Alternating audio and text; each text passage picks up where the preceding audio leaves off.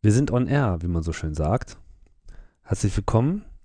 Grüße aus der Meta-Ebene. Äh, willkommen bei einem neuen Experiment namens Logbuch Netzpolitik. Ich bin Tim Prittlaff und mir gegenüber sitzt Linus. Hallo. Hallo. Linus Neumann. Und wir sitzen hier und äh, ganz jinglefrei, wie sich das so gehört, für eine erste Ausgabe eines Podcasts versuchen wir hier erstmal eine kleine Standortbestimmung zu machen. Vielleicht kurz erstmal ganz allgemein was zu der Idee. Neben vielen Podcasts, die in der Metaebene entstehen, die ja in der Regel epische Länge haben, fehlt so ein bisschen das äh, regelmäßige und aktuell, aktuelle. Das war zumindest mein Gefühl. Und das Logbuch soll diese Lücke ein wenig füllen. Das heißt, könnte sein, dass es hier auch noch äh, mehrere Varianten gibt. Logbuch Netzpolitik soll jetzt schon mal die dringendste Lücke schließen, nämlich der Versuch, einen Überblick zu bekommen über was so, was sich so bewegt ähm, in diesem etwas diffizil abzusteckenden Bereich, der, glaube ich, auch mit dem Begriff Netzpolitik nur schwer zu beschreiben ist. Ich weiß nicht, ist dir schon mal was Besseres eingefallen?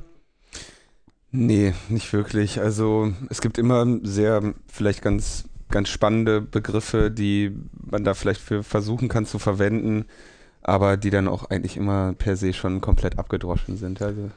Ja, auf jeden Fall soll es um, um Politik gehen oder um generell die Politik vielleicht beeinflussenden äh, Ereignisse. Und wie es eben so unser Fokus ist, vor allem all das, was mit dem Netz zu tun hat, was mit dem Digitalen zu tun hat. Vielleicht könnte man auch sagen, was mit dem Neuen zu tun hat. Aber jetzt Forum für neue Politik oder so ein Quatsch. Internet und digitale Gesellschaft. Ja. das lassen wir jetzt einfach mal offen. Die Idee ist hier ähm, im Idealfall wöchentlich, vielleicht manchmal auch nur zweiwöchentlich, wie es die Zeit zulässt, zusammenzukommen und ein wenig darüber zu sinnieren, was so passiert ist und äh, von daher auch ein Medium zu schaffen, in dem man dranbleiben kann. Ich habe bemerkt das auch selber an mir immer wieder, so sehr einen das interessiert, so sehr man sich auch als Teil des Ganzen empfindet.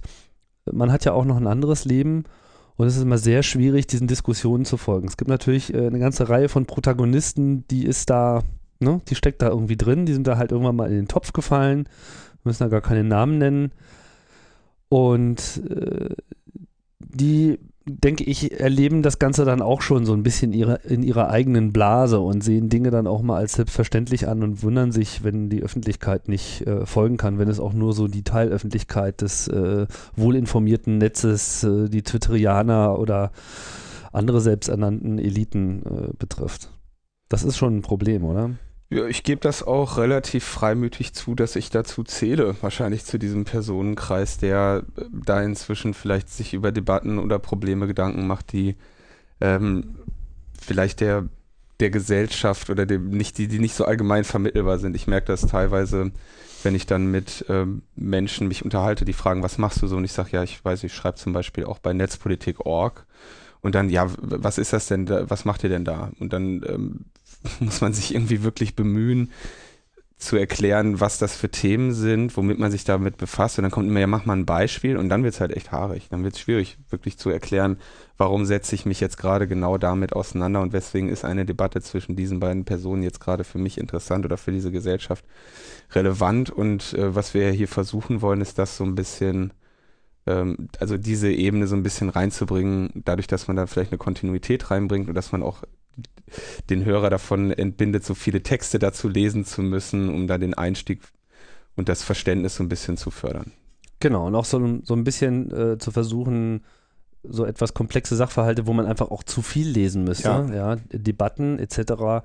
so ein bisschen zusammenzufassen. Da, wo wir vielleicht auch selbst dann nicht äh, kundig genug sind, wenn wir dann vielleicht äh, hier und da auch mal noch eine weitere Person mit hineinnehmen, aber im Kern sind wir die beiden, mit denen ihr es jetzt erstmal äh, aushalten müsst.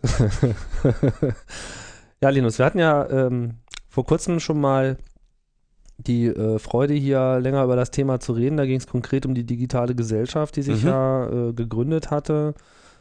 auf der Republika ausgerufen, gab es dann eben auch gleich so diese äh, etwas verschwitzte Diskussion in der Netzgemeinde, die ja dann auch. Dürfen die das? Dürfen die das? Genau, was wollen die eigentlich? Und äh, da kann ja jeder kommen und so weiter. Das ist, ist halt immer so ein, ähm, so ein Problem, wenn man was Neues anfängt, aber schon mit irgendeiner Reputation ins Feld geht. Die Aufregung hat sich auch deutlich gelegt. Ich fand bloß das Gespräch ganz gut, was wir da geführt haben, weil es eben nochmal ganz gut zusammengelegt hat, was auch so die Probleme sind in dieser ganzen Aktivisten- äh, Geschichte, mhm. ja. Also viele Leute vertreten irgendwelche Thesen, teilweise eben auch sehr ähm, schwer atmend. Und ähm, man regt sich immer gerne auf, das ist ja auch so ein, so ein, so ein Phänomen, ja, gerade so in dieser äh, Twitteria, da ist halt so, das Empörungspotenzial ist halt immer sehr groß. Aber wenn man dann eben mal an die Aktivisten herantritt und sagt, ja, was, äh, Ne? Was, was, äh, was macht ihr denn so, außer euch zu empören? Ja, äh, wenn ihr irgendwie nur 10% der Energie, die ihr in die Empörung stecken würdet, mal in, in Anführungsstrichen langweilige Dinge äh, stecken mhm. würdet, wie hier mal jemand anrufen oder da mal, keine Ahnung, äh, ja, irgendwas anderes Kluges tun, dann würde sich das schon ändern. Aber das ist natürlich auch das Problem, es ist sehr viel einfacher, sich zu empören. Ich will das jetzt auch gar nicht so schlecht machen, weil auch das Empören gehört ein bisschen dazu, ja, diese ganze Zensursolar-Geschichte hat am Ende auch durch diese äh, kollektive Empörung natürlich auch eine Kraft entwickelt. Auch natürlich, weil dann eben auch viele Leute konkret was getan haben, weil dann die Petition losgetreten wurde, Demos zusammengerufen wurden, Schilder gemalt, etc., all das. Ähm, beides ist also wichtig. Trotzdem wohlinformierte äh, Maßnahmen zu ergreifen, hängt natürlich vor allem immer an dieser Wohlinformation habe jetzt gar nicht den Anspruch, dass wir jetzt hier die Wahrheit äh, verkünden, aber wir wollen auf jeden Fall so ein bisschen Diskussionsforum sein. Vielleicht können wir ja auch ähm, was machen, was ich so noch nicht gemacht habe, dass wir auch äh, Redebeiträge uns schicken lassen. Also wenn jemand einen Kommentar zu irgendeiner Situation äh, hat, mhm. den er natürlich im Blog hinterlassen kann, aber das eben auch vielleicht mal aufnehmen möchte, so vielleicht nicht unbedingt in epischer Breite, aber so einfach als gesprochener Kommentar, warum nicht? Können wir, glaube ich, ganz offen mit umgehen. Und wie schon erwähnt, eben auch vielleicht so mal ein Interview live oder jemand mit äh, dazu nehmen. Insgesamt wollen wir es auch nicht so episch lang halten. Äh, wir haben noch uns nicht so richtig auf irgendwas einigen können, wie lang das sein soll, aber äh, eher knapp. Wir wollen unter einer Stunde, glaube ich, auf jeden Fall sein. Genau, ob uns das jetzt heute so gelingt, weiß ich noch nicht so genau. Aber ich denke, das Wesentliche zusammenfassen, vor allem wenn man es regelmäßig kann, äh, macht, das, das lässt sich eigentlich auch in einer halben Stunde realisieren. Und wir ja. werden dann auch, jetzt sitzen wir hier mal zusammen äh, im Studio, aber ich denke mal, häufig wird es auch so sein, dass wir eben uns nur über Skype fangen können. Das geht dann auf Kosten der Qualität, aber zugunsten der Aktualität. Ja, so viel vielleicht mal so als äh, allgemeiner Einstieg. Was ist denn so, ich dachte so, da wir ja jetzt nichts haben, wo wir sagen können, naja, letzte Woche haben wir ja darüber gesprochen, ja, müssen wir jetzt erstmal hier so ein bisschen so eine Basislinie legen. Ähm, du hast ja schon erwähnt, du bist ja, schreibst bei Netzpolitik, das heißt, du bist ja schon auch in gewisser Hinsicht so ein Begleiter. Äh, schon, also seit längerer Zeit und ich äh, mache auch mal so Erfahrungen, also wenn man über irgendwas ausführlich bloggt und da auch mehr als eine Bildschirmseite füllt, so, dann hat man sich das wahrscheinlich schon etwas genauer angeschaut, als ob man jetzt nur dem Empor, Empör-Stream äh, joint. ja, es muss natürlich auch jeden Tag eine neue Sau durchs äh, Twitter getrieben werden. Ja, das ist, äh, finde ich, so, ne? finde ich, ähm, ist ja auch eigentlich ganz schön und ähm, man kann natürlich auch, also es gibt ja auch genug Leute und auch genug Futter für die These, dass das auch wichtig ist, dass, äh, dass sich Leute empören. Ja, also wenn wir uns nicht empören würden äh, über vielleicht bestimmte Dinge, wie sehe es dann aus? Ich glaube, das Problem ist, dass so eine wie teilweise im Netz sich empört wird und vor allem in der, in der geschriebenen, im geschriebenen Wort, das geht teilweise, nimmt das da, also glaube ich, dass da, dass da Konflikte ein, ein, ein Feuer erreichen, auch zwischen Protagonisten, was vielleicht gar nicht so in der Form unbedingt da sein müsste. Also auch insbesondere vielleicht auch mal unter einzelnen Vertretern, wie wir das ja in letzter Zeit auch mal gesehen haben. Weiß nicht, ob wir da heute noch zukommen. Ja, warum nicht? Also ich meine, das ist ja äh, auf jeden Fall etwas, was sich in den letzten Wochen auch mal da äh, abgezeichnet hat. Du meinst wahrscheinlich hier diese Auseinandersetzung zwischen Alva und äh, anderen? Alva hat äh, groß, groß einen abbekommen vor ein paar Wochen. Äh, beim, bei der Thematik der Vorratsdatenspeicherung wurde er dann kritisiert für seine Position. Ähm, also wir reden von Alva Freude, genau. wer hier äh, noch keinen Alva Freude, genau, wir müssen Personeneinblick ja, genau, hat, ja, müssen die wir vielleicht die Leute auch mal ein bisschen erklären. Genau, das wollen wir nämlich auch machen, dass wir vielleicht die Personen auch mal ein bisschen äh, vorstellen, die hier eine Rolle spielen, dass wir hier nicht nur von Insidern zu Insidern reden. Alva Freude, ein Netzaktivist seit oh, sicherlich zehn Jahren. Ich glaube, erstmalig bekannt oder zehn Jahre, ich glaube, viel länger schon. Ja, äh, äh, also klar, er geht irgendwie zurück auf, äh, er geht, glaube ich, wahrscheinlich zurück bis ins Usenet, aber bekannt seit spätestens seit zehn Jahren durch die Online-Demonstration Lufthansa. Ne? Das war, glaube ich, das erste Mal, wo Alva wirklich ganz groß in Erscheinung getreten Naja, ist. auch so seine, seine, seine, seine experimentellen, schon fast künstlerischen äh, Projekte am Anfang, mhm. so mit Zensurfiltern etc., das, das geht ja schon sehr lange äh, zurück. Also Alva ist da schon immer äh, engagiert gewesen und in, in dem Maße, wie sich das insgesamt politisiert hat, hat er sich da so mit politisiert. Ja. Und du sagtest gerade schon, sein wichtiges, großes oder sein, eines seiner großen Themen Zensur, der sich sehr ausführlich mit befasst. Ich denke, dass seine, war das, dass seine Abschlussarbeit jetzt, ich hoffe, dass ich seinen Grad jetzt nicht verwechsel, aber ich glaube, es war seine Diplomarbeit, ähm, handelte ja auch mit so einem Zensur oder Content, von einem Zensur- oder Content-Veränderungsfilter ähm, und ähm, ist ein sehr wichtiges Mitglied, wenn nicht das wichtigste Mitglied des AK Zensur, der ähm, ja, sich gegen Zensurmaßnahmen jedweder Art im Netz richtet, sei es durch das Sperren von bestimmten Seiten, Inhalten oder sonstigen Dingen.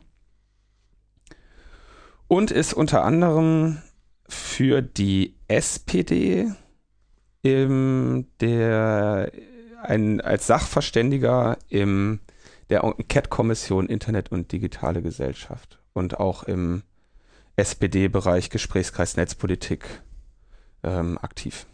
Mhm. Und da hatte sich dann die Position herausgebildet zu, zur Frage der Vorratsdatenspeicherung, vertritt Alva seit einiger Zeit, also weil, solange ich weiß, dass er eine Position zur Vorratsdatenspeicherung hat, vertritt er die Position, dass es in Ordnung sei, wenn IP-Adressen gespeichert werden. Das heißt, bei dem Provider soll gespeichert werden, ähm, Linus Neumann kommt ins Internet rein, war dann von dann bis dann mit seinem Anschluss verbunden und hatte die IP so und so.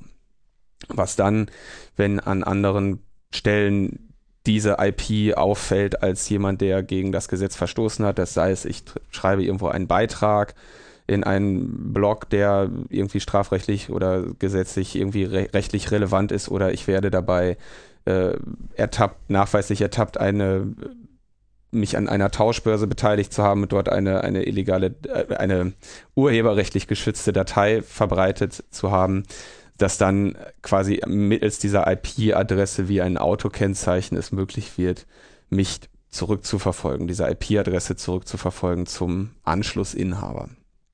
Hat natürlich dann immer noch das Problem, dass der, dass es immer nur nachgewiesen ist, welcher Anschluss es war und noch nicht, dass ich auch tatsächlich an dem Rechner saß ja. für die Ermittlungsbehörden oder für die Justiz.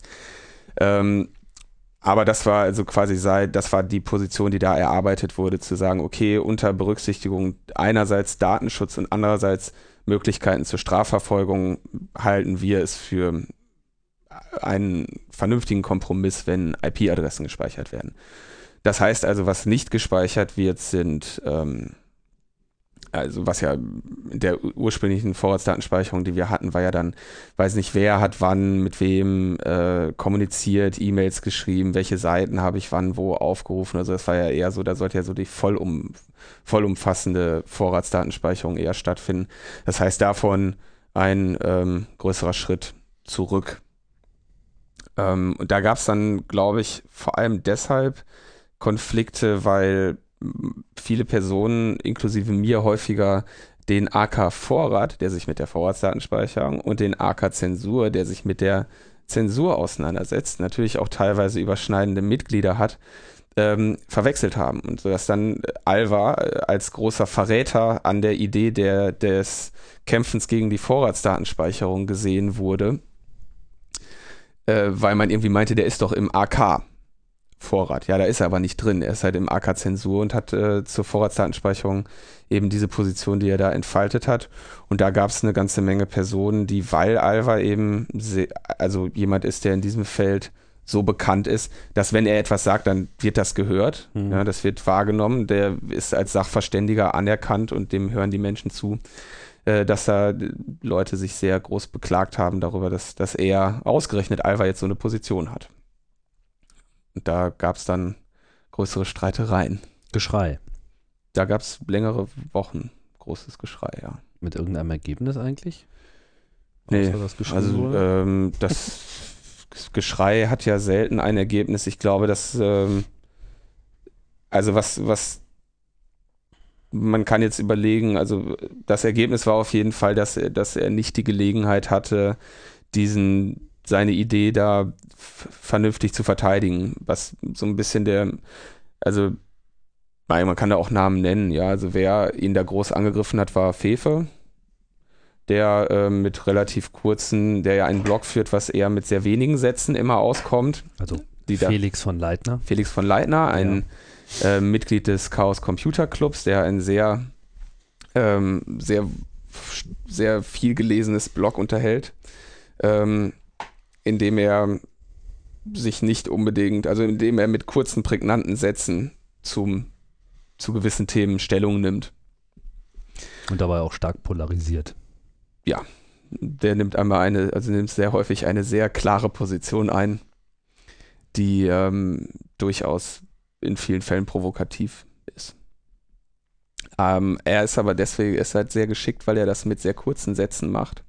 Und Alva war in diesem Fall sehr ungeschickt, weil Alva nicht dazu neigt, sich ähm, in kurzen Sätzen auszudrücken. Alva ist jemand, der eher dazu neigt, einen sehr langen Text zu schreiben oder einen sehr langen Redebeitrag zu leisten. Ähm, was jetzt die inhaltlich ähm, natürlich auch, also es gibt einen Grund, warum er so viel sagt, ja, das ist nicht alles nur heiße Luft, sondern er erklärt halt sehr ausführlich. Aber das ist natürlich in so einer Netzdebatte, wenn da der, wenn es da kocht, ist das natürlich eine, ist er da einfach st strukturell einfach unterlegen, ja. Wenn, wenn, Fe, wenn Fefe ihm irgendwie fünf Sätze an den Kopf knallt und Alva schreibt fünf Seiten zurück, äh, ist klar, wer den, wer den Treffer gelandet hat, ja. Mhm. Da ist, äh, und es ist natürlich auch ganz klar, dass, dass viele dann diese langen Texte gar nicht mehr lesen. Ja. Und da ging es dann, also da hatten wir dann eine sehr, ja, eine sehr heikle Debatte oder sehr heiße Debatte. Ist aber jetzt auch schon wieder einige Wochen her. Ne? Es hatte aber leider, es war so ein bisschen, es war so ein bisschen, ja, für mich war es ein bisschen schmerzlich, weil ich, ich meine, auf jeden Fall, ja, Alva auf jeden Fall viel, viele Sachen viel Engagement für die gute Sache gezeigt hat. Ich kann jetzt, will gar nicht unbedingt sagen, ob ich jetzt mit ihm persönlich da übereinstimme oder nicht, das spielt keine Rolle. Was mich eigentlich daran, was ich daran so schmerzhaft fand, war, dass diese Debatte eben absolut fernab von jedem, von jeder sachlichen oder inhaltlichen Überlegung war. Das ist, glaube ich, das Einzige, was. Es war eigentlich nur so Verräter oder nicht? Genau, Verräter ist ein Verräter. Ist ja sowieso die äh, SPD wird ja von ist ja die Verräterpartei. ja, das hat sich ja bei dieser Zensursula-Debatte als äh, Kampfparole herausgeschält. was, was ich damals als absolut legitime äh, Kampfpropaganda auch angesehen habe, in der Hinsicht, als dass sie eben klargemacht hat, was, ähm, was glaube ich an der Stelle auch äh, mittlerweile ähm, sich schon so ein bisschen in, den, in, in die Politikdiskussion mit hinein übersetzt, so dieses bei seinen Aussagen bleiben und nicht immer, äh, kaum bin ich in der Regierung, ist alles anders. Äh, ja? Mhm. Dass, äh, dass das eben auch wahrgenommen und bewertet und äh, beobachtet wird. Ja, das ist, glaube ich, äh, so eine, weiß nicht, ob das was Neues ist, aber der Grad an Beobachtung nimmt zu. Durch Twitter, durch diese ganze öffentliche Diskussion, durch äh, Sachen wie Abgeordnetenwatch etc. Mhm. Also diese immer äh, ähm, gewünschte Transparenz. Äh, ich würde nicht sagen, dass sie bereits hergestellt worden ist, aber es gibt Anzeichen, ja, dass, dass sich die Politik in zunehmendem Maße an einem Punkt beobachtet fühlt, wo sie bisher glaubte, wursteln zu können. Ja? Hat sich auch mit Gutenberg etc. Äh, gezeigt, dass da einfach so ein paar Schutzräume, die früher als gegeben äh, angesehen wurden, so ein bisschen weggefallen sind. Ja. Es gibt ein, ein, es gibt immer mehr öffentliches Interesse oder insbesondere im Bereich der Netzpolitik natürlich, weil sie ja dieses, diese Öffentlichkeit, diese, ja, ich sage jetzt mal, diese Twitter- und Blog-Öffentlichkeit irgendwie natürlich auch konkret betrifft. Da gibt es natürlich eine sehr große ähm, Aufmerksamkeit, die da auf den Politikern lastet. Und sie, aber ich dachte eigentlich, dass dieses äh, Verräterpartei, das äh, ich kenne das noch irgendwie, dieses Wer hat uns verraten? Sozialdemokraten, das geht ja noch, also ja, ja, der Verrat hat eine lange Geschichte. das, das, aber ich würde sagen, darauf war es eher eine lustige Anspielung, ja. ja. und dass man es in dem Fall dann eben wirklich so äh, gesehen hat mit hier Zensur und so, da, da müsste es irgendwie äh, müsst ihr, ihr, müsst jetzt auch einfach mal Stellung beziehen. Ja. ja. Und ihr könnt euch da nicht immer rumeiern und glauben, das wäre jetzt ein Thema, was von der Öffentlichkeit her nicht wahrgenommen wird. So, das wird wahrgenommen und seitdem ist ja auch äh, eine Menge passiert, wie man so im Hinblick auf Piratenpartei etc. Äh, sieht. Genau, Piratenpartei. Bevor wir vielleicht auf die Piratenpartei ähm, direkt kommen, aber ich denke, dass auch noch ein anderes Thema jetzt hier an der Stelle auch ganz gut äh, passt, gerade was so diese äh, innerszänlichen Auseinandersetzungen betrifft. Neben Vorratsdatenspeicherung und Zensur, denke ich mal, ist auch immer wieder vielleicht das das, Schwamm, das schwammigste Diskussionsfeld überhaupt ist der Bereich Datenschutz, ja, Privatsphäre, Datenschutz. Einerseits mega schwammig, weil, glaube ich, sehr unterschiedliche Vorstellungen davon existieren, was man denn nun eigentlich wirklich erreichen möchte. Mhm. Und das äh, ist auch alle Lager zu geben scheint. Also so von den äh, Vollfundamentalisten, die äh, ja am liebsten mit einer schwarzen Kapuze über dem Kopf äh, nie aufgenommen, nie äh, irgendwie getrackt werden wollen, die in vollständiger Anonymität äh, ihr Dasein fristen. Mhm. Auf der wollen, anderen Seite wollen. wollen, ja, oder davon träumen, dass es ja so eigentlich zu sein habe oder so, ja. Äh, dem gegenüber stehen dann ja, selbstberufene äh, Realisten, die äh, darauf verweisen, dass das ja eh alles äh, Quatsch sei, da die Technik sich nun mal so weiterentwickelt und man ja viel gegen Kameras haben kann, aber nichts daran ändern wird, dass sie einfach da sein werden und dass man ja doch irgendwie damit leben müsste, mit dieser Öffentlichkeit und dann könnte man es ja dann auch gleich ähm, so provokativ nach außen tragen, dass man sein ganzes Leben geradezu in jedes nur erdenkliche Social Network äh, in allen möglichen Datenbankdetails hineingießt und so. Ja, also das sind also, immer so diese mega äh, Extreme und dazwischen spielt sich natürlich sehr viel anderes ab. Was man vielleicht zu den äh, Offenheitsextremisten noch sagen soll, nicht nur, dass sie sagen, man könnte das auch gleich machen, sondern dass sie auch davon ausgehen, dass das ausschließlich positive Effekte für die Gesellschaft haben wird. Hm. wenn also alle so die, die Idee ist ja, wenn wir alle nackt sind, dann ähm, hat keiner mehr irgendwie, dann ist das auch nicht mehr peinlich, ne? Und dann haben wir Vorteile, da, haben wir Vorteile ja. dadurch, weil ja. digitale Freikörperkultur sozusagen. ja.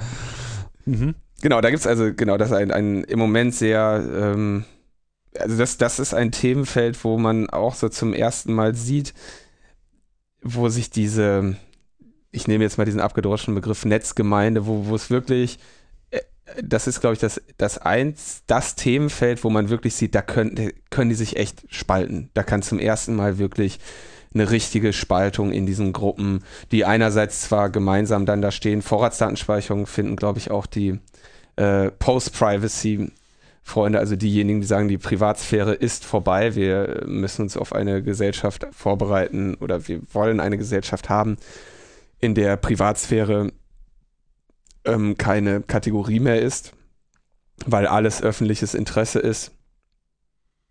Ähm, also Vorratsdatenspeicherung ist, glaube ich, was, wogegen die sich trotzdem dann wehren. Also auf jeden Fall sehe ich die jeweiligen ja, Protagonisten bei, der, bei den Demos dann doch. Also bei, bei vielen Dingen ist, ist sich diese Netzgemeinde eben doch sehr einig und ergeht sich dann vielleicht auch mal in kleineren Detaildebatten, wie wir ja gerade schon erwähnt hatten. Und bei dieser Datenschutzsache ist das echt so, dass man da jetzt wirklich beobachtet, dass es da gibt es dann wirklich Fundamentalisten, ne? Und die, ähm, die gehen da wirklich diametral in ganz unterschiedliche Richtungen. Und da könnte so eine Spaltung stattfinden.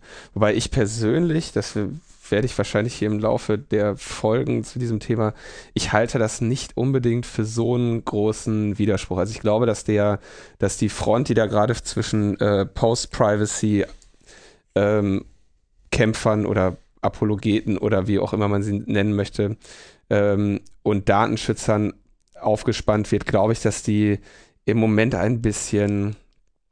ähm, daran, also ich glaube nicht, dass, dass die wirklich so diametral gegenüber sitzen, äh, gegenüberstehen, diese Positionen. Also am Ende ist es nur eine, eine mediale Inszenierung. Nee, und die Szene wurde als spaltbar angesehen und jetzt äh, kommen Sie. Also es gibt und, ja, es, äh, es gibt ja, Gelegenheit. es gibt ja zum Beispiel dieses Buch von äh, Frank Rieger, auch ein Sprecher des Chaos Computer, nee, nicht, was heißt auch, ein Sprecher des Chaos Computer Clubs und Konstanze Kurz, ebenfalls eine Sprecherin des Chaos Computer Clubs, die zusammen ein Buch geschrieben haben, äh, die Datenfresser heißt das, Mhm. glaube ich, ne? Genau. ähm, in dem sie ausführen, äh, wie, wie die Gesellschaft durch alle möglichen Unternehmen, Facebooks, Googles und Staaten und alle irgendwie überwacht wird und ähm, was also zum Beispiel mal die Leser darüber aufgeklärt, was eben das Geschäftsmodell von von Webseiten ist, die Dienste kostenlos anbieten. Ne? Also um es kurz zu sagen, wenn, wenn dir der Dienst kostenlos angeboten wird, dann bist du nicht der Kunde, sondern dann bist du das Produkt.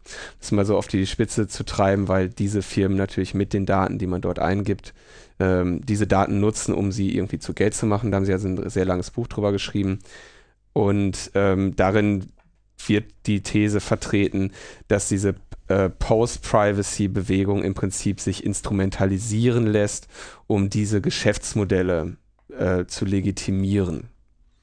Und ähm, gleichzeitig denke ich aber, dass eigentlich diese, äh, also alle äh, Leute, die jetzt also diese Post-Privacy, diesen Post-Privacy-Gedanken irgendwie anhängen und ihn pflegen, dass die eigentlich genauso wenig ein Interesse daran haben, sollten, dass es eine große zentrale Datenbank gibt, in der alles ist. Ja, also wenn Sie davon ausgehen, dass die Gesellschaft von dieser Offenheit ähm, profitieren soll, dann ähm, geht, geht mit dieser Theorie ja eigentlich auch einher, dass alle den gleichen Zugriff auf diese Daten haben. Ja, und damit sollten eigentlich Post-Privacy-Freunde genauso sich gegen eine zentralistische Struktur wie Facebook wenden wie Datenschützer das ist jetzt so meine These, sodass eigentlich ähm, für Post-Privacy-Personen es genau ebenso interessanter wäre, wenn ein zentrales Netzwerk, äh, wenn ein äh, ähm, so- soziales Netzwerk dezentral und in Nutzerhand ist und ähm, da auf, auf Augenhöhe die Personen agieren und nicht ein zentrales Unternehmen die gesamten Daten hortet und als äh, geistiges Eigentum betrachtet und solche Dinge. Also ich denke, dass da ein, ein Anknü- Anknüpfungspunkt zwischen beiden ist, weil die Datenschützer ja hauptsächlich, die Hauptsorge des Datenschutzes ja eigentlich ist, dass äh, zentral Daten gespeichert werden oder so verstehe ich Datenschutz hauptsächlich, dass ähm, man sa sagt, man möchte eine Datensparsamkeit haben, grundsätzlich, dass nicht so viel gespeichert wird und vor allem die Grundidee des Datenschutzes, denke ich, war oder eine der Grundideen ist, dass es nicht große zentrale Ansammlungen gibt, nicht große zentrale Register. Und ich denke, das ist also ein Punkt, wo sich ähm, Datenschützer und Post-Privacy-Freunde ähm, begegnen können, Hm. oder begegnen sollten. Ich habe das auch schon mal ausprobiert mit dem Christian, jetzt äh, Heller, ne? Heißt Ja, plump. Plom Lompom auf Twitter einer, der jetzt auch relativ bald ein Buch zu seinen Post-Privacy-Gedanken veröffentlichen Ist es wird. nicht schon draußen? Ist es schon draußen? Ich weiß nicht, Dann ich habe nur, gelesen, ich beleidigt. hab nur gelesen, dass Leute es gelesen haben, aber es kann natürlich sein, dass sie irgendwelche Vorab-Exemplare Also genossen mir, haben. Mir wurde eines versprochen, wenn, also äh, ich Dass bin du eins- beleidigt, das, wenn ich ganz, so. dann, wenn es das, wenn das ich jetzt schon nehme mir alles zurück, wenn ich das falsch interpretiert habe. Ich dachte, äh, ein paar Tweets so, also MS Pro äh, schrieb irgendwas davon, aber Okay, der das mag, natürlich wirklich nochmal extra Zugriff äh, haben. Aber wir können ja mal kurz äh, gucken hier. Ja, wie, äh, wie heißt denn das Buch? Weißt du das? Nein, Nein? Ich auch nicht. also ich wusste es sicherlich mal. Er fragt, ob äh, irgendjemand schon mal postalisch das Buch angekommen sei. Ließe aber bei Amazon äh, auf sich warten. Okay, Okay, also wir befinden uns offensichtlich gerade im, im Zustand der Veröffentlichung, Mhm. so, der unmittelbar bevorstehenden. Er nutzt hier den äh, Hashtag Post-Privacy-Buch, vielleicht heißt es ja auch so. Weiß ich aber nicht. Ich glaube schon, dass ihm da noch ein besserer Titel Ah, hier gibt es eine Webseite dazu. Schauen wir mal. Post-Privacy, prima Leben ohne Privatsphäre. Ah ja, genau, Christian genau, das war's ja, das war Mit der Titel. iPhone auf dem Cover. Beck Verlag. CH Beck. Facebook und Co. Privatsphäre ist ein Auslaufmodell, Datenschutz ein Kampf gegen Windmühlen. Unser Sein und Handeln wird gespeichert, berechnet, ausgewertet. Wir müssen lernen, damit klarzukommen. Privatsphäre war eh nie der lupenreine Wohltäter, als der sie gern dargestellt wird. Mit ihrem Wegfall im digitalen Zeitalter ergeben sich nicht nur viele neue Probleme, sondern auch viele neue Chancen. Soweit die Kurzthese hier, das mhm. äh, Kolophon dieses Buchs. Ähm, ja, ja, interessant finde ich äh, in dem Absatz ist halt die alte äh, Kernabwägung, ja, die auch der CCC ja eigentlich von Anfang an immer vorangestellt hat, Chancen und Risiken der äh, IT oder der, der generell des Einsatzes von Technik abwägen, ja, Chancen und Risiken sehen. Bisweilen habe ich so den Eindruck, dass bestimmte Gruppen sich doch sehr viel mehr wieder mit den Risiken auseinandersetzen und dass das Gewarne sehr viel mehr Raum einnimmt als das äh, Ausarbeiten der möglichen Chancen. Das ist nur so ein Gefühl, ja, und das mag auch nicht auf jeden jetzt zutreffen und ich meine das auch gar nicht, ähm, das ist jetzt auch gar nicht so ein Vorwurf, ja, dass ich der Meinung bin, man müsse ja jetzt unbedingt mehr das andere machen.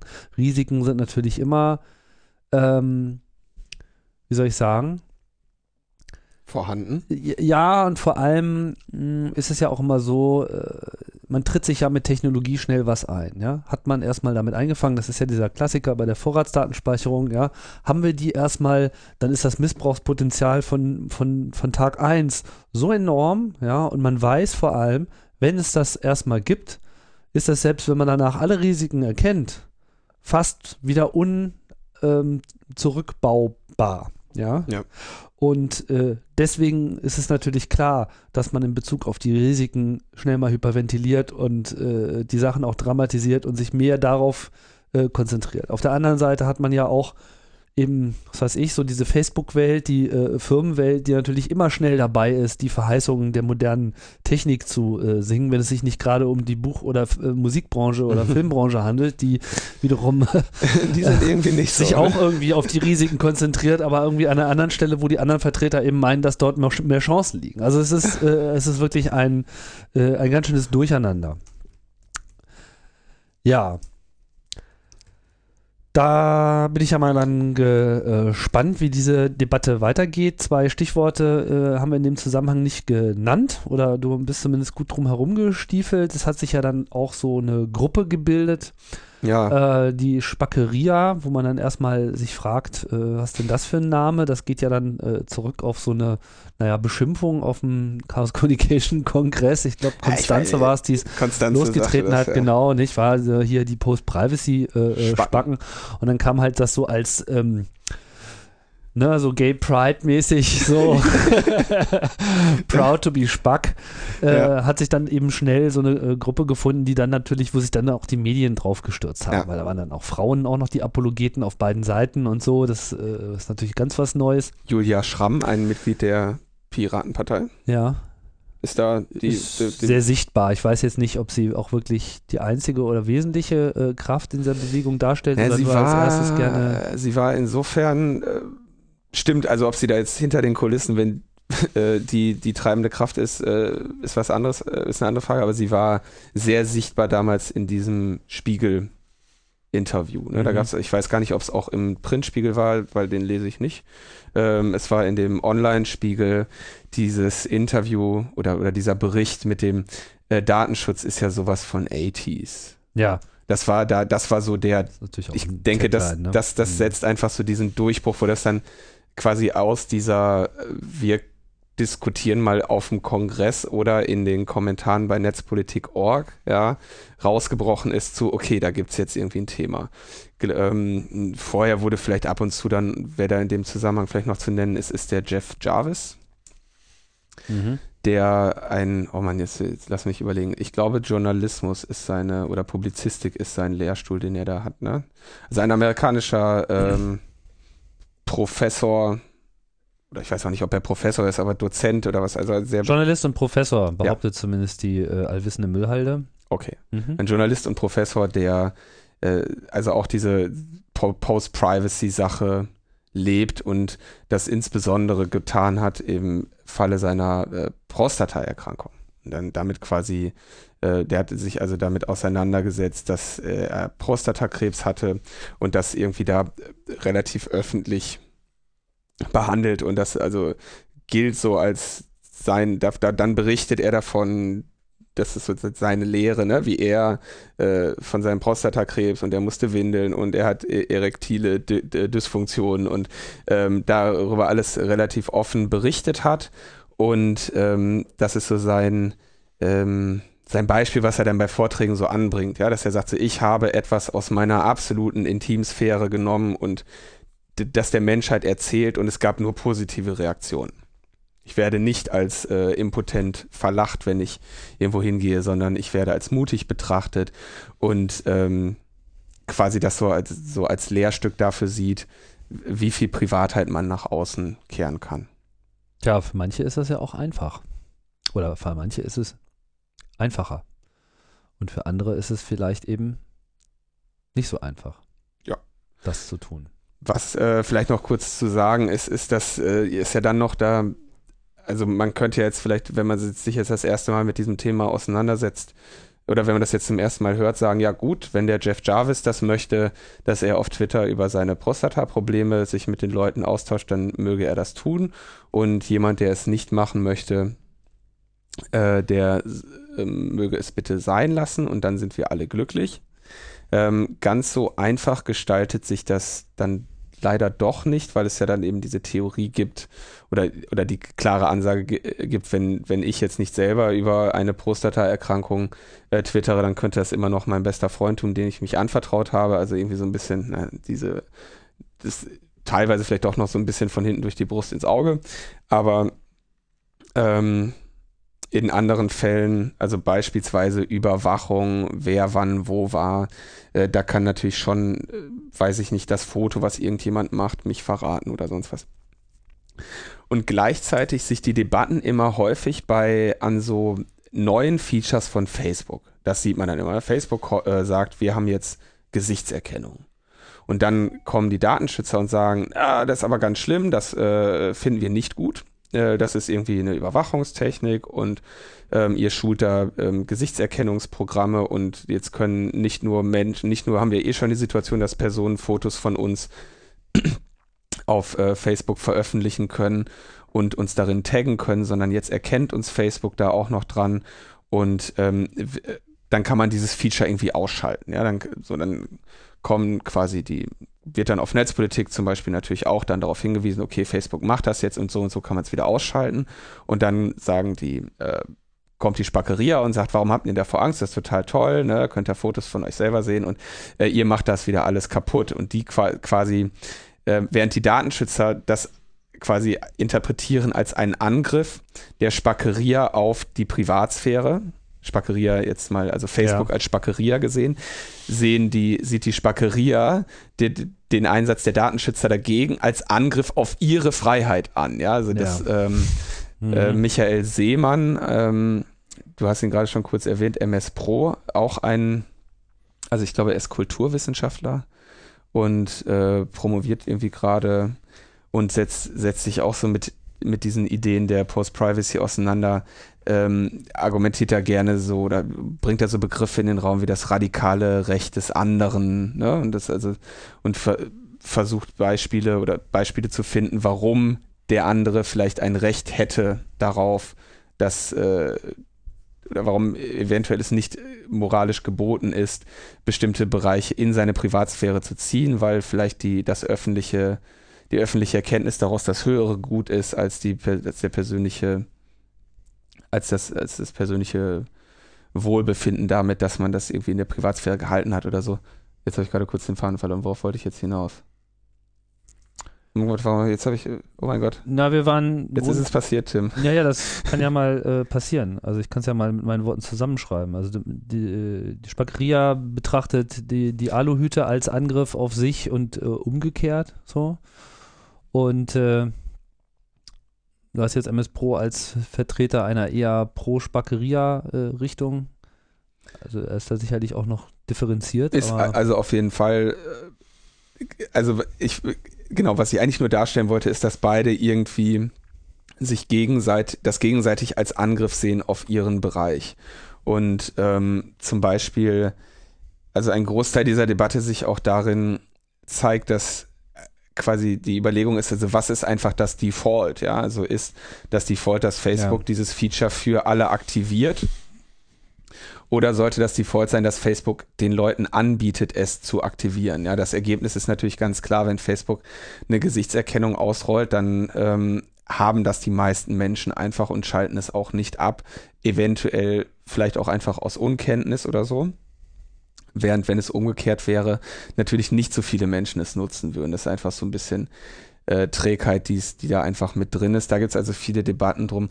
Was ich aber darin vermisse, ist eigentlich die Überlegung wieder, ähm, dass es eigentlich gar keine Frage des Datenschutzes ist, ob ich bei Facebook meine Gesichtserkennung deaktiviere, ja, oder ob ich irgendwie, wenn ich auf einem Foto getaggt bin, auf dem ich nicht getaggt sein möchte, ja, wenn ich dann sage, liebes Facebook, ich möchte auf diesem Foto nicht getaggt werden, dann heißt das in der Facebook-Datenbank steht, ähm, Linus Neumann möchte auf diesem Foto nicht getaggt werden. Er ist da, und wenn da jetzt jemand hinklickt, das muss Facebook speichern, weil wenn nämlich jetzt dann der nächste kommt und sagt, ach guck mal hier, Linus Neumann, tag ich, dann muss Facebook ja sagen, nee, darfst du nicht. Hm. Das heißt, ähm, so oder so steht in der Facebook-Datenbank drin, dass ich das bin. Ja. Und außerdem steht noch drin, er will auch nicht gesehen werden. Genau, das, äh, die zusätzliche, ja. Ich gebe den also dadurch, dass ich, ich gebe den nur mehr Informationen dadurch, äh, dass ich sage, ich möchte ja ich verifiziere und bewerte quasi gleichzeitig in diesem Schritt. Ich sage, ja, bin ich. Und zweitens, äh, das ist mir peinlich.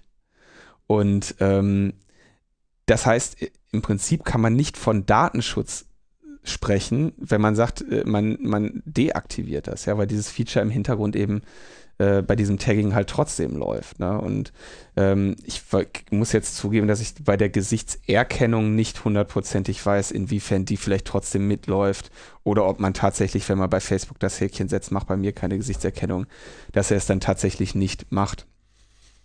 Aber ich denke, das Problem wird deutlich. Es ist im Prinzip keine, also genau genommen oder auch wirklich ich denke, dass diese Unterscheidung auch wichtig ist. Es ist keine Frage des Datenschutzes, wenn ich bei Facebook Features äh, deaktiviere, die dann trotzdem im Hintergrund einfach weiterlaufen. Das ist, das ist dann eine Frage der Privatsphäre, wunderbar. Ja, aber es ist, denke ich, keine Frage des Datenschutzes. Wenn ich mich wirklich um Datenschutz sorge, dann sollte ich niemals ein Facebook-Profil haben. Haben. Ja. muss die Datensparsamkeit bei einem selbst anfangen, anfangen genau. und nicht äh, nicht bei den Systemen, die man dann äh, benutzt, nach dem Motto, hier hast du alle meine Daten, aber äh, sag's keinem. Vielleicht noch, äh, um noch mal eine Lanze für die, für die ähm, Datenschützer ähm, zu brechen, gab es ja zum, ich glaube, inzwischen ist das jetzt endlich weg. Das war, denke ich, auch wirklich ein bisschen, ich empfand das wirklich auch persönlich als unsäglich, dass bei der Facebook-Anmeldung der Nutzer darum gebeten wurde, doch mal eben kurz sein äh, Gmail-Passwort einzugeben oder sein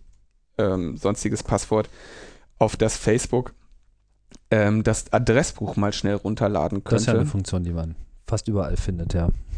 Und dann schaut Facebook durch dieses äh, Adressbuch durch und informiert darüber, also informiert erstens die Leute in diesem Adressbuch, die nicht bei Facebook sind, darüber, dass diese neue Person bei Facebook ist. Man könne doch auch dorthin kommen. Und ähm, äh, hat gleichzeitig natürlich dann diese ganzen Daten und verbindet einen dann diejenigen, die auf Facebook sind, verbindet es dann automatisch. Hatte für mich als nicht auf Facebook vorhanden seiende Person den ärgerlichen Effekt, dass äh, immer wieder ich E-Mails bekommen habe, guck mal hier, dieser oder diese jene Person oder diese jene Person ist jetzt auf Facebook. Und äh, übrigens, wer da noch ist, den du auch vielleicht kennst, ja. Und diese, diese äh, diese E-Mail zeigte, dass Facebook bereits, obwohl ich gar nicht deren Nutzer war, da Daten über mich hatte. Nämlich sie wussten, bei in welchen Adressbüchern ich war und konnten mir direkt sagen, guck mal hier, Freund A, B, C und D sind auch da und die kennst du ja, ne? komm doch auch zu Facebook. Ähm, das natürlich äh, in der Tat vielleicht eine Datensammlung, die echt nicht in Ordnung ist und da haben sich dann auch nach langem Hin und Her äh, hat sich das dann, denke ich, so durchgesetzt, dass das entweder ganz abgeschaltet wurde oder zumindest nicht mehr als Default irgendwie passiert oder so. Ich bin mir nicht mehr ganz sicher, aber äh, das wurde auf jeden Fall nach längeren Kämpfen dann ähm, abgeschaltet. Aber da, um mal irgendwie zu zeigen, dass es da vielleicht doch ein berechtigtes äh, Interesse der Datenschützer gibt, sich mit ja, so einem ich meine, das ist, ist natürlich klar. Man muss ja jetzt auch nicht unbedingt immer gleich wieder mit der Maximalverschwörung kommen, mit hier, Sie äh, sind ja hinter uns her und wollen uns ja nur überwachen, etc. Ja, was sie, was sie, sich, was sie sicherlich auch teilweise auch wollen, teilweise auch vielleicht äh, nicht wollen. Nichtsdestotrotz ist es schon klar, dass natürlich in solchen Datenstrukturen einfach eine Menge Potenzial drinsteckt für Recherchen, die einerseits vielleicht legitim irgendeiner Strafverfolgung ja, tatsächlich dienen können. Das ist ja immer so das, das eine Ding. Mhm. Und äh, andererseits eben auch illegitim irgendwelchen anderen denkbaren äh, Verschwörungen oder äh, vielleicht sogar auch kriminellen Angriffen, weil ist ja klar, in dem Moment, wo man über komplexe private Strukturen von jemandem Bescheid weiß oder sogar von einer größeren äh, Gruppe, macht man sie natürlich auch angreifbarer. Ja. Und ähm, ja, das ist ein, ja, ein, ein generelles ähm, Spannungsfeld, wie man so schön sagt. So habe ich das beim CCC gelernt, dass man das so nennt. ja, also CCC-Aufenthalt schult ja auch in Öffentlichkeitsarbeit, kann ich echt äh, nur empfehlen.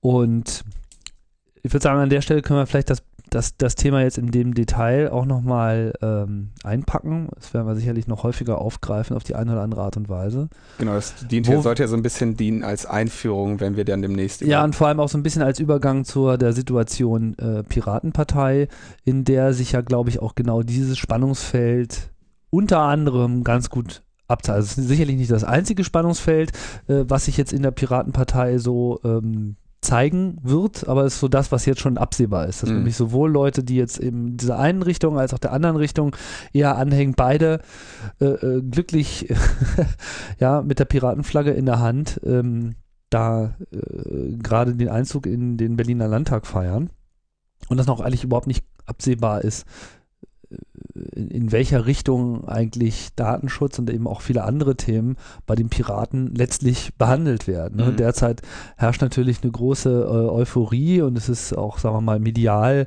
noch äh, steht derzeit immer noch sehr viel, also sie haben ja noch ihre Schutzzeit, würde man sagen, so diese 100 Tage, äh, die klassischen dürfen sie jetzt hier wahrscheinlich auch dann mal äh, ausloten. Danach wird dann der Gewittersturm sicherlich über sie kräftig hereinbrechen. Ne? Mhm. Jetzt äh, testet äh, die, der Journalismus erstmal natürlich, was man draus machen kann. Ist natürlich super hier, ja, Leute im orangenen Blaumann mit äh, Piratenkopftuch und so macht sich äh, schon mal immer super. Ja, und überhaupt die unkonventionellen und guck mal, sie tragen aber auch Krawatten und wie vielseitig äh, sie doch sind und was nicht alles. Ähm, ja, und dann äh, hier solche Stunts, wie dass sie jetzt äh, eingeladen worden sind von der besten Partei aus äh, Island. Hast du die Geschichte mitbekommen eigentlich? Äh, erzähl du die mal, weil ich habe sie nicht ausreichend gut mitbekommen. Bist du im Klaren über diese beste die Partei-Geschichte, also diese eine Gruppe von Künstlern eigentlich, die in Island halt nach dieser gesamten Staatskrise, die auch eine kulturelle, äh, politkulturelle mhm. Krise war vor allem, äh, die halt angetreten sind zur Kommunalwahl, also zur Wahl des Bürgermeisters in äh, Reykjavik und die halt einen völlig absurden äh, Werbespot gemacht hat, so fast schon wie ein Musikvideo. Wir sind die beste Partei, ja, simply the best und lalala und äh, sich da glorios äh, gezeigt haben und dann am Ende tatsächlich zwei Prozent vor der traditionellen Gewinnerpartei lag und tatsächlich jetzt den Bürgermeister stellt. Das heißt, der Bürgermeister ist halt jetzt tatsächlich äh, Künstler und Musiker und äh, die ganze. Ja, und er gehört der besten Partei. Ja, ja, klar, sie sind halt die Besten so und die ganze Fraktion besteht aber nur aus solchen Freidenkern, was natürlich eine interessante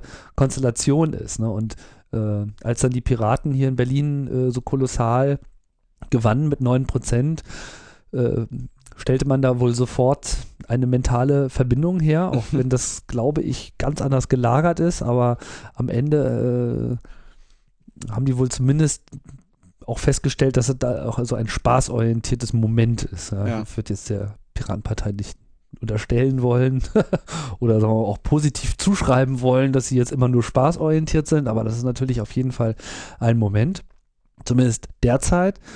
Und äh, dann sind halt drei, also der Alexander Morlang, Christopher mhm. Lauer und der Martin Dilius dahin gefahren und haben da irgendwie eine Woche verbracht und haben sich dann so von Journalisten begleiten lassen. Ja, wo ich sagen muss. Anfängerfehler. Vielleicht wusstet ihr, worauf ihr euch einlasst, so, ja, aber äh, hätte ich nicht gemacht. Ja, also einfach schon um an der Stelle, ne? Bloß da muss man dann, glaube ich, auch selber ausloten. Auf der einen Seite wollen sie dann halt auch da äh, immer diese Transparenz und so, ja, was dann vielleicht auch schon mal dazu führt, dass sie eben jetzt auch in aller Öffentlichkeit ihre Schlammschlachten äh, führen müssen. Ne? Das mag segensreich sein, das mag desaströs sein, das wird die Zeit zeigen. An sich ist es interessant zu sehen, dass die Piraten überhaupt so weit gekommen sind. Ich glaube, da hat man noch vor einiger Zeit nicht unbedingt mit äh, noch vor sechs Monaten eigentlich rechnen können. Nicht mitgerechnet. Der Grund, warum sie jetzt eigentlich in Berlin so gut abgeschnitten haben, ist sicherlich vielschichtig. Äh, auf der einen Seite hatten sie es mit einem kolossal langweiligen Wahlkampf aller anderen zu tun, ja. insbesondere der Grünen, der einfach desaströs war. Ja. Ähm, und, und sie, haben sie, dem, sie, sie, ja, sie haben dem ein richtig coole Wahlplakate entgegensetzen können. Das stimmt. Also die Aktion war wirklich irre gut. Die waren spitze. Die, die, sahen, waren, die waren gut designt, coole Claims drauf. Also die haben einfach ein, das haben sie sehr gut gemacht. Ähm, was ich denke, Ist sie haben Menschen. Vielleicht für die Nicht-Berliner, also da gab es so schöne Plakate wie äh, Christopher Lauer hatte irgendwie eins, was hänge ich eigentlich hier, geht ja eh nicht wählen. Dann ja, gab es irgendwie der Knaller. Hm. Trau keinem trau keinem Plakat, ähm, informier dich, solche, also das war einfach, das, das ja, war endlich richtige gut. Menschen und so. Ja, mhm. Das war einfach sehr gut. Ja, das hat genau den, den, den Kern getroffen und es hat natürlich zusätzlich noch, das wäre jetzt auch so nur in Berlin gegangen.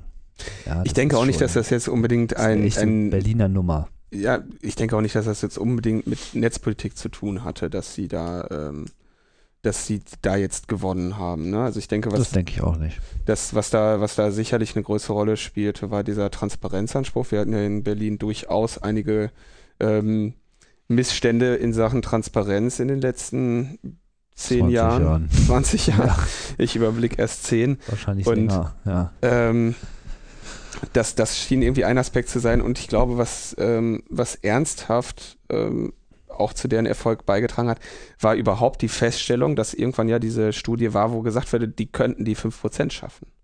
Und dass der, das quasi überhaupt erstmal dem, der, die Wähler oder potenziellen Wähler ähm, von dieser, naja, wenn ich die wähle, verschenke ich meine Stimme, äh, von diesem Ding weggekommen sind. Und ja, in dem Moment, wo die erste 5%-Abschätzung kam, ja. war eigentlich klar, dass sie die jetzt auch locker reißen werden. Ja. Das, das, äh, das war ganz klar. dann haben sie ja, dann haben die anderen auch noch Angst bekommen und äh, Wovereit und haben also einfach ganz klassische Fehler gemacht und dann noch vor den Piraten gewarnt. Also was Dümmeres hat er, glaube ich, in seiner ganzen Amtszeit noch nicht, noch nicht hingelegt. So, ja. Das äh, mag ihm dann am Ende auch diese von ihm wahrscheinlich ohnehin ungeliebte Rot-Grün-Konstellation auch vollständig verhagelt haben.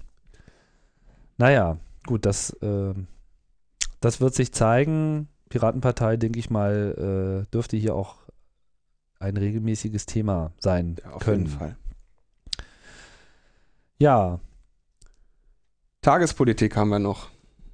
Oder also wir können uns jetzt überlegen, ob wir noch ein bisschen in die Tagespolitik gehen wollen oder ob wir sagen, wir machen das beim nächsten Mal und bleiben bei unserer, bei unserem State of the Union. State of the Union, wie Tim das genannt hat. Ja, äh, worauf würdest du da jetzt abzielen? Auf diese Telekommunikationsgesetzgeschichte? Ja, also ich würde, ich dachte so ein bisschen, dass dieses, was, es wäre jetzt halt gerade das, das aktuelle Thema, ähm, dass es diese gab, wo man, wo sich auch nochmal so ein bisschen zeigt, was vielleicht gerade, also ich glaube, dass sich da sehr stark widerspiegelt, dass ähm, Netzpolitik im Moment nur an den Bereichen ähm, irgendwie ernsthaft betrieben wird und, und streng betrieben wird, wo es irgendwie wirtschaftliche, wirtschaftliche Interessen be betrifft und weniger eben diese äh, Bürgerrechtspositionen. Das äh, könnte man jetzt anhand der, dieser TKG-Novelle illustrieren, aber wir können das auch gerne einfach beim nächsten Mal ausführlich machen. Naja, wir können ja, das, äh, ich meine, das ist jetzt insofern wirklich auch so aktuell, dass es sich hier äh, lohnt, da vielleicht auch nochmal einen Bogen zu schlagen. Also, worauf willst du jetzt hinaus? Auf die äh, auf diese FDP-Nummer, dass sie äh, uns jetzt hier die Breitbandzusicherung ja, also genau, das wäre das wär jetzt zum Beispiel ein Aspekt. Also vielleicht kurz zur, Erkl zur Erklärung. Es war irgendwie ähm, notwendig, dass das deutsche Telekommunikationsgesetz geändert wird, weil es irgendwie ein paar äh, europäische Richtlinien gaben, äh, gab, die sich geändert hatten. Deswegen musste das deutsche Telekommunikationsgesetz angepasst werden. Da wurde irgendwie längere Zeit darüber äh, debattiert und jetzt ähm, ist es gestern, denke ich, ähm, entschieden worden. Da waren so, sind so Aspekte drin, wie, dass man jetzt ähm, nach zehn Jahren Kampf der Verbraucherschützer ähm, nicht mehr in, für Telefonwarteschleifen bezahlen muss. Ja, also das ist, ist eigentlich sehr witzig, aber das war, ich glaube wirklich, dass das jetzt ein, seit ungefähr zehn Jahren irgendwie so ein Kampf ist, in dem sich zum Beispiel Verbraucherzentralen irgendwie bemüht haben, ähm, dass irgendwie so ein bisschen mehr Tra Preistransparenzsachen und so alles vorgeschrieben werden. Aber das Interessante war natürlich an dieser äh, Novelle, dass da die Gelegenheit gewesen wäre, bestimmte Aspekte der Netzpolitik mit reinzubringen, beispielsweise Netzneutralität, ähm, eine, man könnte darin sowas wie äh, Vorratsdatenspeicherungsverbot oder solche Dinge oder eine Regelung für Vorratsdatenspeicherung könnte man in diesem Gesetz unterbringen. Da gibt es also sehr, sehr viel, was man darin hätte unterbringen können und eben auch, wie du das gerade sagtest, so eine Vor- eine Vorgabe für den Breitbandausbau, dass irgendwie, ähm, also es gibt ja auch heute noch Gegenden, in denen keine vernünftigen Internetanschlüsse zur Verfügung stehen. Das hätte quasi in diesem Rahmen gesetzlich geregelt werden können, dass Provider irgendwie verpflichtet sind, da auch, auch dahin Internet zu bringen, wo es sich für sie finanziell vielleicht nicht so sehr lohnt. Ja. Grundversorgung. Eine Grundversorgung sicherzustellen. Da gab es dann die Grünen, glaube ich, die gesagt hatten, 6 Mbit muss, muss einfach in jedem Haushalt verfügbar sein. Ja. Ähm, haben sie aber nicht reinbekommen, diesen, diesen Entwurf. Genauso haben sie, wurde ein Vorschlag, dass also Netzneutralität festgelegt werden sollte für Internetübertragung, für Internetanschlüsse, hat es da auch nicht reingeschafft. Und ähm, was ich was ich denke, was sich da irgendwie so widerspiegelt in dieser, in dieser langen TKG-Novelle, ich glaube, die ist irgendwie über 100 Seiten, ähm, da spiegelt sich so wieder, also es geht irgendwie immer nur, da sind irgendwie klare Regelungen für alles, was irgendwie mit Geldverdienen zu tun hat, ja, also irgendwie, ähm, die, also wirtschaftliche Interessen oder, oder Regelungen, die das Verhältnis zwischen ähm, Anbieter und Verbraucher regeln, sind da einfach sehr, sehr, sehr ordentlich und elaboriert drin untergebracht worden. Da hat man sich irgendwie mit auseinandergesetzt, da hat man sich Zeit für genommen.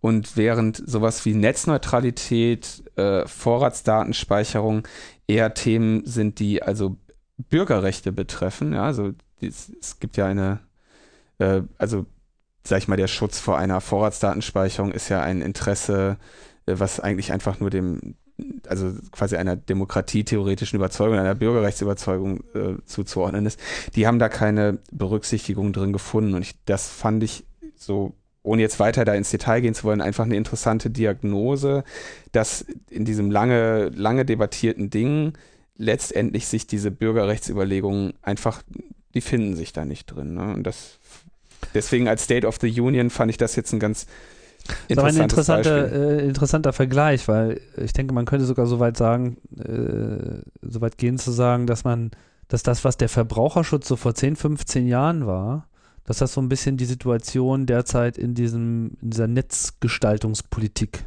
Netzpolitik mhm. ist, ja. Äh, damals hat man auch Verbraucherschutz so als wirtschaftsfeindlich äh, erachtet und äh, das wäre doch alles zumutbar und so weiter. Also es war einfach kein Thema. Irgendwann ja, ich würde mal sagen, so Verbraucherschutz, das ist so Bürgerrechte Alpha-Version, ja, das ist so, so die, die, das kleinste Zugeständnis, ja. Du darfst nicht verarscht werden, ja. Du, du darfst, du musst nicht Scheiße kaufen im Supermarkt, du musst nicht äh, dir Ungesundes unterschieben lassen, so dass das Minimum an äh, Garantien in einer technologisierten Welt, dass du eben nicht durch, durch, durch, durch wirtschaftliche Zwänge oder sowas einfach komplett über den Haufen äh, gefahren wirst oder äh, eben einfach Scheiße verkauft bekommst. Und das steckt da ja so ein bisschen drin in diesen mhm. ganzen Warteschleifen. Und das ist ja etwas, was dann eben auch durch die Grünen und so, besonders Renate Künast, denke ich mal, da als Bundesministerin hat er einfach auch eine Menge bewegt, muss man zugeben. Ähm, jetzt ist das so angekommen, so Verbraucherschutz, das, da sagen alle so, ja, Mhm. Das ist wichtig, das brauchen wir, ja, so wie Umweltschutz auch jetzt einfach mal Default ist. Und jetzt kommen diese abstrakten Forderungen mit, naja, Netzneutralität, was super schwer zu mhm, erklären ja. ist, ja, und was auch, wo auch, das ist sicherlich auch nochmal Futter für äh, eine kommende Sendung, wo wir eben wie mit dieser Datenschutzgeschichte auch in der Netzneutralität wie denn das nun genau zu definieren sei, was man denn mit, ja. damit jetzt eigentlich wirklich meint, es da äh, definitiv mehr als eine festgefahrene Meinung gibt. Äh, da werden wir sicherlich auch nochmal wahrscheinlich Gemeinde, eine ne? eigene Sendung. Genau, und auch da gab es ja auch schon in, äh, ähnliche äh, Debatten, ja. ne, wie jetzt mit der äh, VDS da um Alva etc. Und äh, vielleicht sind wir, vielleicht sind wir jetzt sozusagen an diesem, dieser frühen Geburtsstunde, ja, wo man sagt, okay, das in zehn Jahren ist das dann normal, dass solche Dinge auch dieselbe, das dieselbe Gewicht bekommen. Aber derzeit, wie du das schon sagst, ist es, denke ich, schon so, dass das ganze Internet im Wesentlichen als ein Wirtschaftsthema gesehen wird. Hm. Interessanterweise ist es das ja auch und wird ja auch von der Netzgemeinde auch so gemacht, aber dann wiederum im Hinblick Chancen, ja. Also ja. die Chancen werden nicht genutzt so und die Risiken werden durchgewunken. Äh, äh, da ist es halt einfach mit der, ja, ich glaube auch mit der, mit der Erfahrung des politischen Systems noch nicht so weit her. Ich denke, was. Generationswechsel steht an. Also ich würde ja sogar vielleicht echt noch einen, einen Schritt weiter gehen. Ich hatte, ich hatte da auf Netzpolitik auch so einen Artikel zugeschrieben, dass ich ähm, vor einigen Wochen in Köln diese DMEXCO oder DMEXCO Digital Marketing Exposition and Conference besucht habe. Das ist ja. die Fachmesse der aller, die sich irgendwie mit Digital Marketing auseinandersetzen. Und das ist eine große, große Messe in Köln. Und die ich bin Mexiko Überleben Survival in der Einöde des Digital Marketing. Genau, da habe ich, mhm. einen, hab ich eine kleine Glosse dazu geschrieben, wie also meine Eindrücke davon sind. Und was ich darin eigentlich so beschrieben habe, ist, dass dass offensichtlich da wirklich ein, es gibt einfach einen breiten Teil an ähm, der Gesellschaft und, und, und auch der Wirtschaft, die dieses Internet nicht als ein ähm, oder vielleicht schon als irgendwie so ein Kommunikationsmedium sehen, aber hauptsächlich eigentlich als ein Kanal, mit dem sich Geld verdienen lässt. Ja, das ist Wirtschaftsraum. Ein, ein, genau, ein Wirtschaftsraum. Ja, und da wird, darin muss geworben werden, darin muss geguckt werden, dass man seinen Return of Investment optimiert, äh, darin muss äh, geguckt werden, wie man, wie man da eben seine Schnitte kriegt, wie man da sein Geschäftsmodell drin umsetzt. Und das ist einfach ein, ein besserer Fernseher, ja. Und ähm, diese, also diese Vorstellung von dem, was Internet ist, die ist ähm, offensichtlich sehr verbreitet, während auch, also auch bei den Nutzern, ja, es sind ja bei weitem nicht alle ähm, Nutzer jetzt irgendwie äh, ja, für die es halt Internet ist, ja, ich habe, da ist Internet dran an meinem Telefon, da kann ich Facebook mitmachen und ähm, da kann ich auch, äh, weiß nicht, Satu mitgucken oder was auch immer, also dass da auch eine, eine Konsum, nicht sehr viele Nutzer eben auch so ein, einfach ein sehr Konsumenten, einfach so eine Konsumentenrolle in diesem Netz haben. Ja, mhm. die sehen das als ein, als ein Unterhaltungskanal, in dem sie eine Konsumentenrolle haben, sich aber auch irgendwie beteiligen können.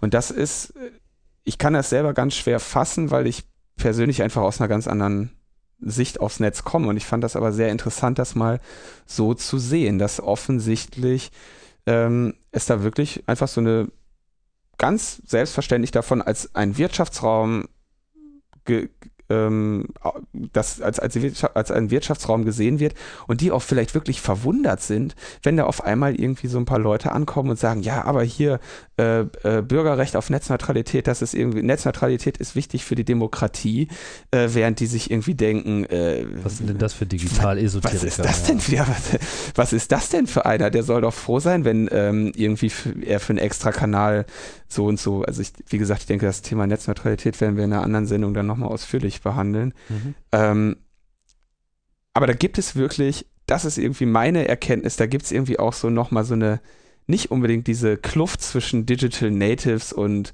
und äh, wie hießen die anderen, also den, den, denen, die im Internet die anderen, den, die im Internet geboren sind und ihre Eltern oder so, ja. sondern es gibt, glaube ich, echt auch so innerhalb der, der, der Netznutzer gibt es einfach so einen Unterschied zwischen oder so eine, so eine Kluft zwischen, zwischen Personen, die das als einen Wirtschaftsraum sehen und Personen, die das wirklich als einen Kommunikations- und Freiheitsraum sehen. Ja. Klar, den gibt es ganz klar. Und also für mich ist das so eine total, also in letzter Zeit irgendwie so eine, so eine große Sicht, wo ich dann vielleicht auch jetzt im Nachhinein verstehe, warum eventuell bestimmte Themen, die ich vielleicht mal auf Netzpolitik behandelt habe, warum die nicht gezündet haben, während andere gezündet haben. Ja. So dass man, dass man sich denkt, so, Mensch, das ist doch ein Thema, das ist doch hier unglaublich. So, warum, warum kriege ich so wenig Reaktionen auf diesen Artikel? Warum lesen den so wenig Menschen? Warum zündet dieses Thema nicht ein? Mhm. Während man bei anderen Themen sieht, ähm, also ich glaube, inzwischen ist der, der meist kommentierte Artikel auf netzpolitik.org, auf dem ganzen Blog, was es seit sieben, acht Jahren jetzt gibt, ist äh, behandelt die Abschaltung von äh, Kinotheo. Mhm. Der wird heute noch. Jeden Tag äh, landen da Leute irgendwie drauf und setzen sich damit auseinander. Ja, da, da ist also das, das war der größte Aufschrei, den dieses Blog jemals äh, produziert hat. Nein, also kann ich jetzt. Naja. Also. Aber ähm, zumindest ein, ein messbar großer. Mhm. Sicherlich hat dieses Blog ganz andere Aufschreie und politischen Einflüsse ähm, irgendwie hervorgebracht, aber das ist etwas, das hat, das erregt heute noch die Gemüter und da sind, da finden, in diesem Artikel findet heute noch Monate später sind da Debatten, äh, wo die Menschen, äh, das ist also ein Thema, da war das Kino TO weg, das ist irgendwie was, das hat die richtig, das hat die Leute richtig getroffen. Das, äh, das finde, also für mich ist das eine, so eine, das da, daran sehe ich, verstehe ich jetzt einige Dinge besser, die ich vielleicht vor einem Jahr noch nicht so verstanden habe. Ja, ich denke, an der Stelle machen wir mal einen Cut. Erstens musst du weg, zweitens haben wir auch die äh, Stundenmarke, wie schon befürchtet, auch gerissen. Mhm. Künftig wollen wir uns ein bisschen äh, kürzer halten. Das wird wahrscheinlich auch bedeuten, wir konzentrieren uns dann auch auf wenige Themen. Aber ich denke, jetzt am Anfang war es erstmal ganz gut, hier auch äh, so ein bisschen den Ton zu finden. Den haben wir, glaube ich, auch ganz gut gefunden. Ähm, wir freuen uns natürlich über Anregungen, auch Hinweise, äh, auch dann immer so über diese hoffentlich Woche, ja, also zwischen zwei äh, Sendungen, welche Themen äh, ihr denn so für aufgreifenswürdig äh, erachtet. Wir lesen mit auf Twitter. Ähm, ich habe mal hier so me-lnp äh, eingerichtet, da könnt ihr euch dann irgendwie hinwenden. Äh, oder ihr schreibt halt ganz äh, herkömmlich auch eine Mail. Oder kommentiert das hier im Blog. Ja, auch noch irgendwas Wichtiges ähm, mitzuteilen. Andere Ideen kommen später, ne? Ja, ich, also für mein jetziges Empfinden glaube ich, wir haben den State of the Union ganz gut hingekriegt und so ein bisschen gezeigt, was, genau. was ich unseres jetzt Erachtens ein paar Sachen, die wir uns hier noch notiert haben, die jetzt auch in den letzten Wochen passiert sind, also was weiß ich so, die ganze Wikileaks-Problematik äh, äh, der Staatstrojaner, der natürlich gerade in den letzten Wochen hier eine Menge Folge gegeben hat. Das ist jetzt hier alles noch ein bisschen ähm, ja, noch nicht, äh, hat hier seinen Raum noch nicht äh, äh, gefunden. Wir werden einfach Zeit brauchen, bis wir äh, die Themen einfach auf einer aktuellen Basis machen wollen. Aber wir wollen jetzt hier nicht ein CAE nach dem anderen produzieren, sondern wir wollen hier einfach uns am Aktuellen äh, orientieren und da dann unsere Themen und vielleicht auch potenziellen zusätzlichen Gesprächspartner finden. Gut, wir sagen Tschüss. Tschüss. Das war's. Tim und Linus sagen bis bald bei Logbuch Netzpolitik.